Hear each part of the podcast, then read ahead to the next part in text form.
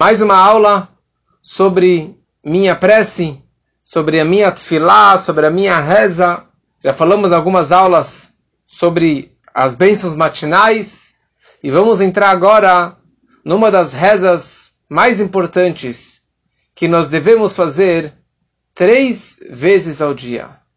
Ashrei Yoshvei Beitecha Od Yalelucha Sela Ashrei Yoshvei Beitecha Felizes são aqueles que moram em tua casa. Eles ainda te louvarão eternamente. Feliz é o povo cujo destino é este. Feliz é o povo cujo Deus é Hashem. Teilale David, um salmo de louvor por rei Davi. Eu te exaltarei, meu Deus, ó rei, e abençoarei. Abençoarei teu nome para sempre. Todos os dias eu te abençoarei e exaltarei teu nome para sempre. Assim continua o Salmo 145, que nós falamos três vezes ao dia. Nós falamos esse salmo de manhã, após as bênçãos matinais, fazemos o Baruch Shamar e logo fazemos o Ashrei Shvei Beitecha. Novamente, nós falamos o Ashrei depois da reza silenciosa, depois da Amidah, do Shemona Esre, depois das súplicas, nós falamos uma segunda vez o Ashrei Yeshve Beitecha. E uma terceira vez, nós falamos na reza de Mincha, na tarde, na oração de Mincha. Falou Rabbi Yossi no Talmud, que o meu quinhão seja junto com aqueles que terminam os cânticos, todos os halelucas, os últimos salmos do, do, dos salmos, ou seja, o 145 até o 150, que a minha parte, que eu tenha o mérito junto com estes que terminam diariamente esses últimos cinco salmos do Tehillim. O que, que tem de tão especial a leitura deste Salmo 145 do Teilale David, que na verdade, se você abre os Salmos, ele começa com Tehilale David, louvor do David. Na prática, nós lemos Ashrei Shvebetecha, Ashrei Am Shekachalo, e depois o Teilale David. Mas a ideia é este Salmo 145. Então explicam nossos sábios, consta no Código de Lei, que foi instituído que lêssemos diariamente dentro dos Psukei de dos versículos de louvor a Deus, este Teilale David até o Salmo 150 que termina toda alma vai louvar a Deus, Kola Neshamat. Por quê? Porque primeiro devemos organizar ou expor todos os nossos louvores e agradecimentos a Deus e depois pedir aquilo que eu estou precisando. Foi isso que Moshe Rabbeinu fazia. Primeiro ele louvou, agradeceu, agradeceu e fez todos os tipos de louvores e agradecimentos a Deus. E no final, ele pediu para Deus, Ebrana, deixa eu entrar na Terra Santa. Por favor, Hashem, deixa eu entrar. Então, para que a pessoa ela possa entrar no Shmona Esre, na reza silenciosa de 18 bênçãos, que falaremos nas próximas aulas, se Deus quiser, para você chegar lá e poder pedir saúde, sustento, alegrias, filhos, tudo que você precisa pedir, pr primeiro precisamos louvar e agradecer, e esse que é o intuito de todos os versículos de louvor Psuquei de Zimra, que começam especificamente com o Ashrei Yeshua Veitecha. Mais uma ideia é porque toda essa ideia, esse versículo fala Ashrei, Ashrei é bem-aventurado, feliz a pessoa que vive na casa de Deus. Então, para você entrar na reza, não cabisbaixo, não melancólico, mas pelo contrário, você entrar com alegria, nós falamos um versículo que fala sobre Ashrei, bem-aventurado sobre alegria. Por isso, nossos sábios eles falam a seguinte frase: Toda pessoa que lê o Ashrei, três vezes ao dia, é garantido que ele receberá o seu quinhão no mundo vindouro. Ele é um Ben Olamabá. Ele vai receber a sua parte no mundo vindouro. Mas uma coisa muito especial que tem neste salmo, que se você for perceber, ele começa com Ashrei, com a letra Aleph, depois vai para a letra Beit, Bechol Yom, Gimel, Gadol, Daled, Dor Ledor, Hadar, Vav, Vezuz, Zain, Zecherav, e assim por diante até o último versículo, que é Teilat Hashem Medaber Pi, Evarech Kol Basar, Shem Kochol Olam Vaed, que termina com a letra Taf. Ou seja, aqui nós temos todo o Aleph Beit, da letra Aleph até a letra Taf. E é sabido que, que uma reza que dentro dela contém todas as letras do Aleph Beit, que são as 22 letras com as quais Deus criou o mundo, que tem várias coisas cabalísticas e místicas sobre cada uma dessas letras. Ou seja, como que nós conseguimos louvar a Deus e agradecer a Deus com qualquer letra. De qualquer forma, qualquer letra do Aleph Beit, eu consigo falar uma frase de louvor e agradecimento a Deus. Ou seja, a minha forma de expressar toda a minha gratidão de qualquer maneira. E assim também descrevendo como que Deus, Shomer Hashem et Kol Avav, como que Deus ele guarda e protege todas as suas criaturas, todos os seus Hasidim, todos os tzadikim, como que Deus ele é justo e como que ele cria, ele, ele toma conta de cada ser humano e de cada criatura do universo. Como falaremos daqui a pouco uma história incrível sobre o cuidado de Hashem sobre cada criatura. Este salmo ele tem todas as letras do Aleph menos uma letra. Menos a letra Nun, que seria quase no meio. A letra Nun foi omitida. Não contém, não, não, não tem nenhuma frase que começa com a letra Nun.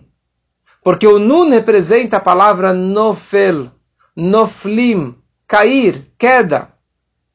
E aqui a gente está só em ascensão, só em subida. E, e, o, e o rei Davi não queria colocar uma palavra, uma letra, que poderia insinuar uma coisa negativa, uma queda. E por isso a próxima letra, que é o Samer, ele começa com a frase Somer Hashem lachol noflim, noflim, que Deus ele apoia, ele ergue todos aqueles que caíram. Ele omitiu a letra Nun, e ele já trouxe o concerto, que é a letra Samer, que representa o o levantar daqueles que caíram. Depois chegamos na letra Yud. E a letra Yud tem uma frase maravilhosa que meu pai repete constantemente essa frase. Yoducha Hashem kol masecha vachasidecha yevarchucha. Yoducha Hashem kol masecha. Vão agradecer a Deus kol masecha por todos seus atos vachasidecha yevarchucha. E as tuas bondades vão te agradecer. Vão agradecer a Hashem. Ou seja, se você para e pensa essa frase, Yuduch Hashem kol masecha. Eu agradeço a Deus por todos os seus atos, por tudo aquilo que ele fez. Se é bom e se tá, aparentemente não é bom, mas eu sempre vou agradecer. Começando com essa palavra Yuducha, como já explicamos na primeira aula da, sobre a prece, falamos sobre o Modeani. Modé significa agradecer, louvar e agradecer ou reconhecer. Eu reconheço Hashem por todos os seus atos. E eu agradeço Hashem por todos os seus atos, por tudo aquilo que você faz, fez e faz e continua fazendo por mim.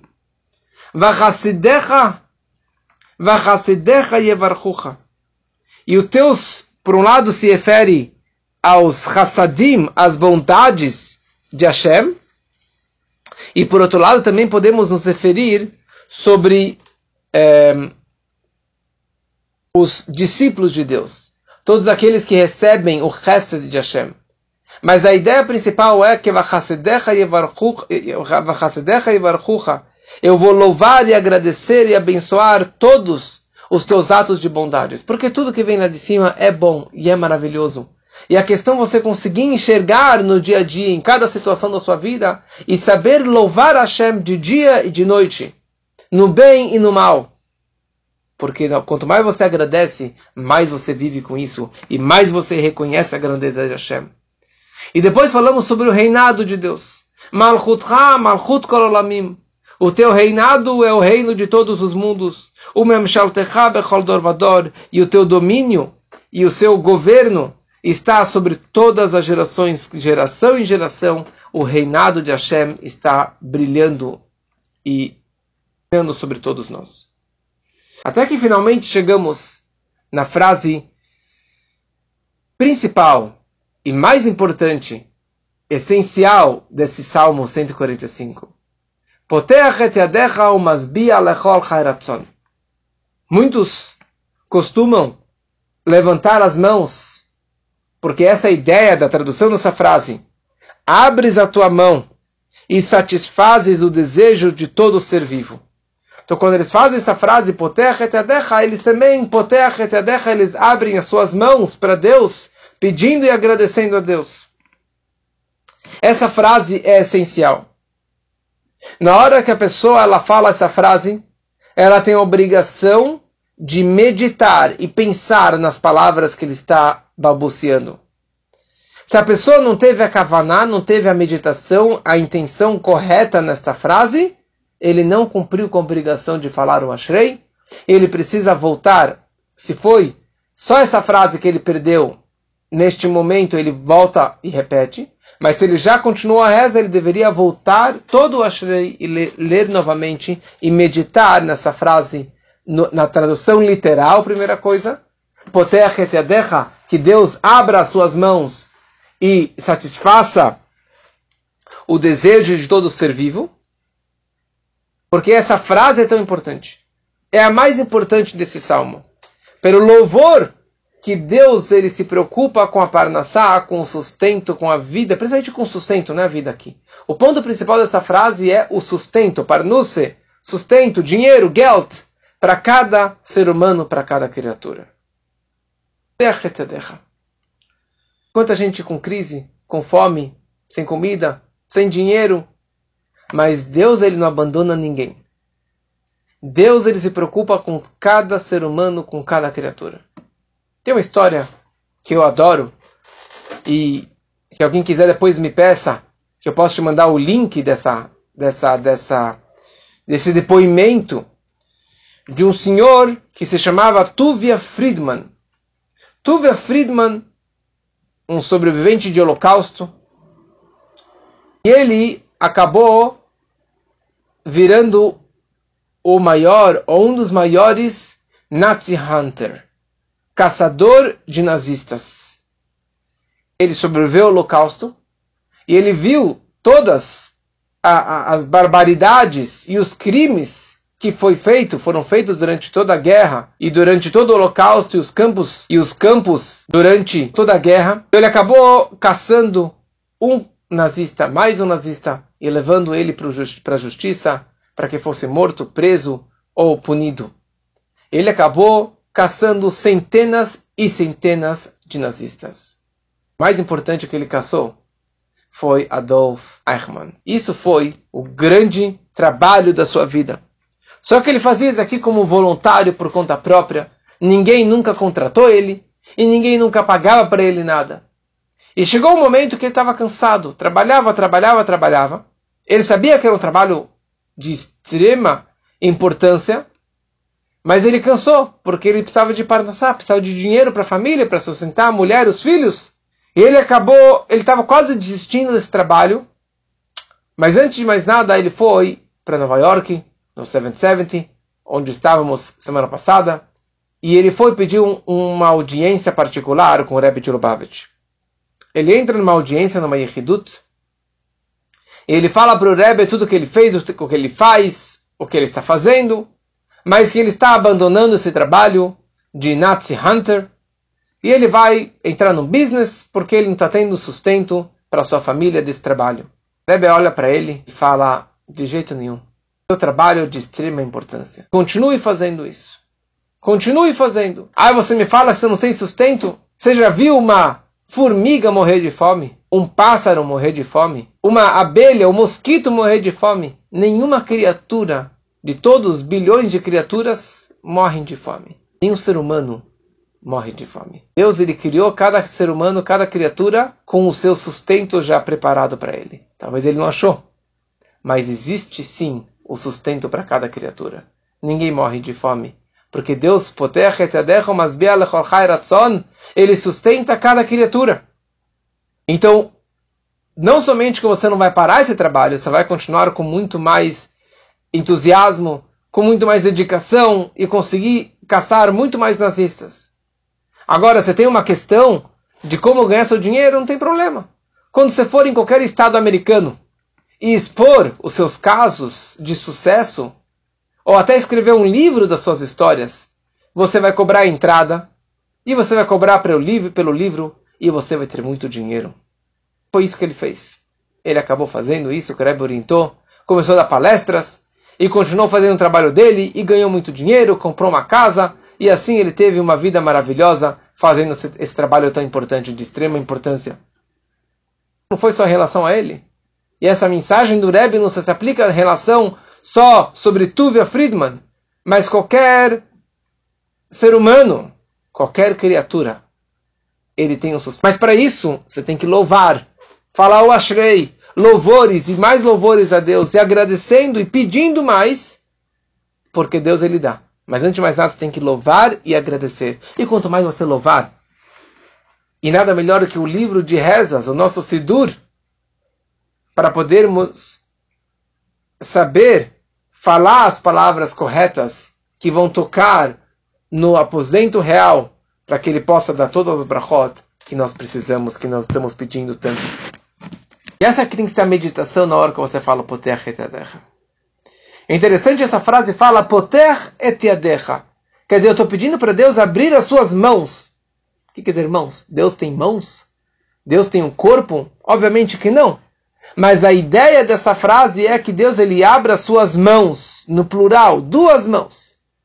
O que, que é no homem? As mãos. Qual a ideia, o propósito das mãos? Você pode falar que as mãos é para você comer, para você atrair para si. Mas o intuito que Deus criou as mãos é para você dar, compartilhar com o próximo, para você se comunicar com o mundo de fora. Duas mãos. Duas mãos. Porque tem duas formas de transmissão aqui. Tem, quando eu quero transmitir algo para alguém, tem duas etapas. Tem a etapa dentro de mim, na minha cabeça, eu quero dar algo para alguém. Então eu vou pensar quem é esse alguém, se ele merece, o que, que ele precisa, e eu vou decidir dentro de mim transmitir para aquela pessoa. Mas ainda pode ficar na teoria.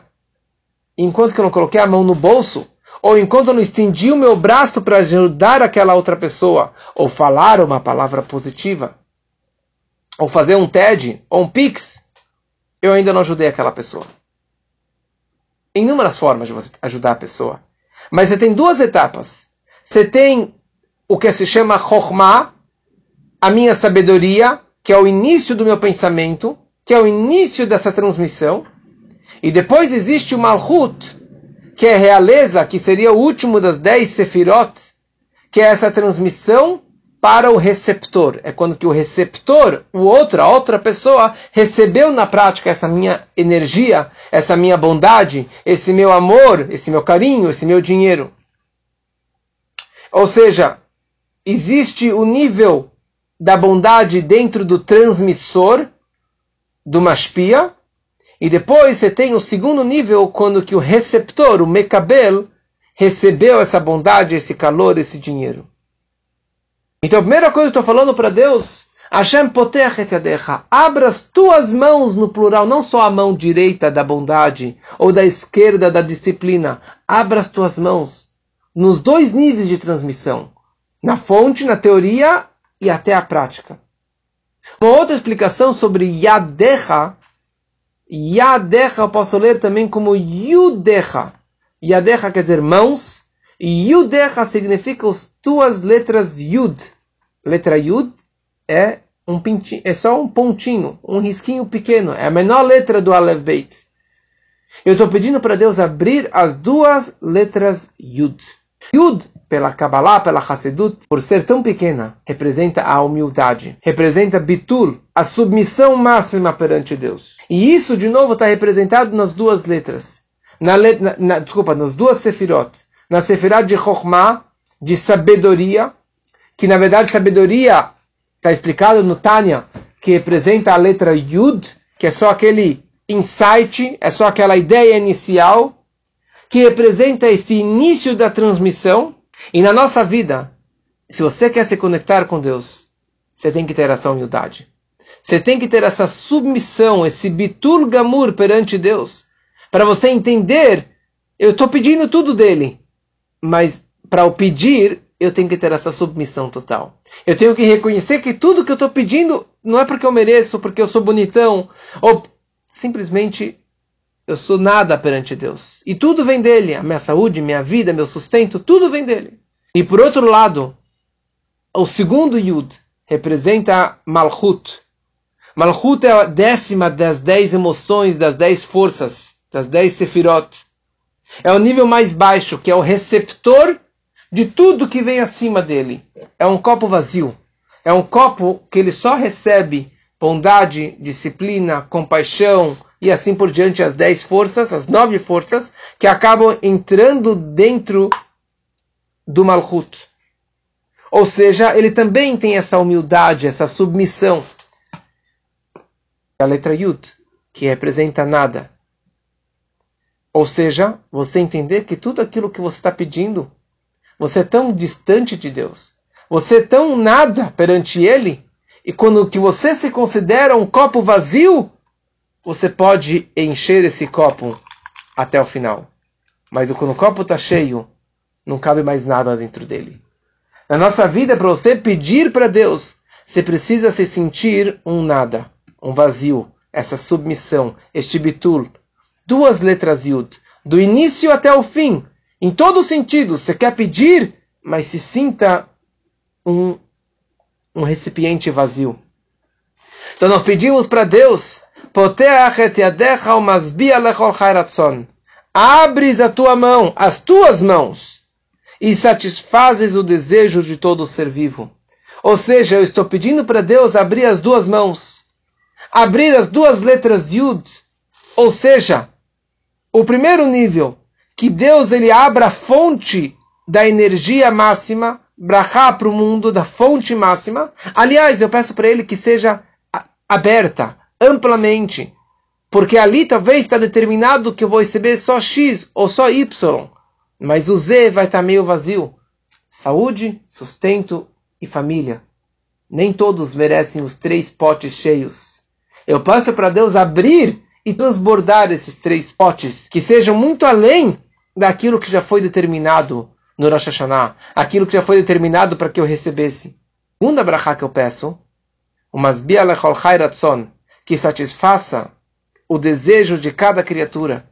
Ou seja, que, não, que essas bênçãos não fiquem na teoria, que não fiquem só lá na fonte, lá em cima, mas que elas desçam até este mundo físico e material, de uma forma visível, betova nireva nigle, ou que seja um bem revelado, não só um bem oculto, porque tudo é bom, mas que a bondade seja visível, e que a doçura seja doce, e que todas as bênçãos sejam gostosas e visíveis, com saúde e com sustento para toda criatura.